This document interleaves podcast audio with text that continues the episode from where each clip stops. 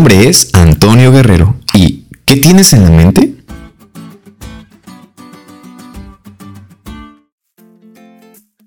Dios nos ha creado de una manera increíble y una evidencia de esto es nuestro sistema nervioso.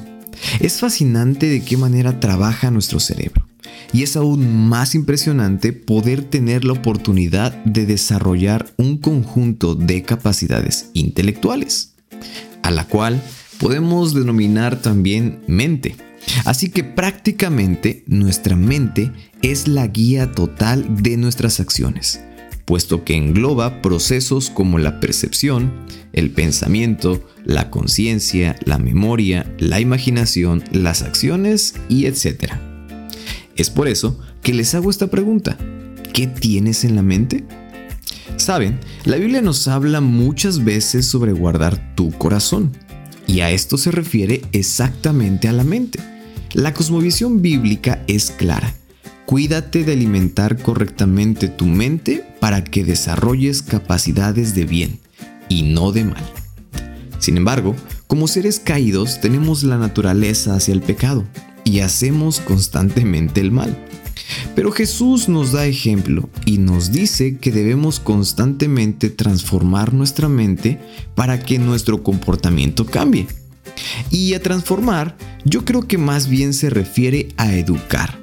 Educar nuestra mente. Pero, ¿cómo hacerlo? ¿De qué manera? Primera de Corintios 2.16, Salmos 24, 3 y 4, Romanos 12.2, Filipenses 4.8, Colosenses 3.2 y muchos versículos más nos dicen que podemos hacerlo imitando a Cristo Jesús.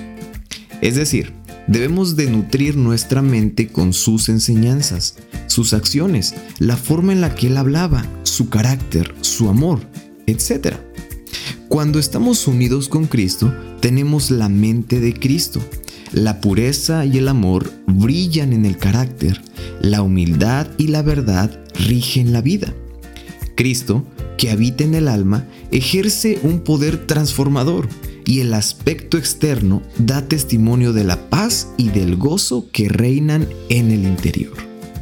Solo mediante una entrega diaria, una muerte diaria al yo, un esfuerzo diario decidido por fe para ser obedientes a Jesús, podemos obtener este tipo de transformación en nuestra vida. Así que amigos, ¿de qué manera alimentarás tu mente? ¿Estarás dispuesto a seguir a Cristo? Él limpiará y transformará tu mente para bien. ¿Te diste cuenta de lo cool que estuvo la lección? No te olvides de estudiarle y compartir este podcast con todos tus amigos. Es todo por hoy, pero mañana tendremos otra oportunidad de estudiar juntos.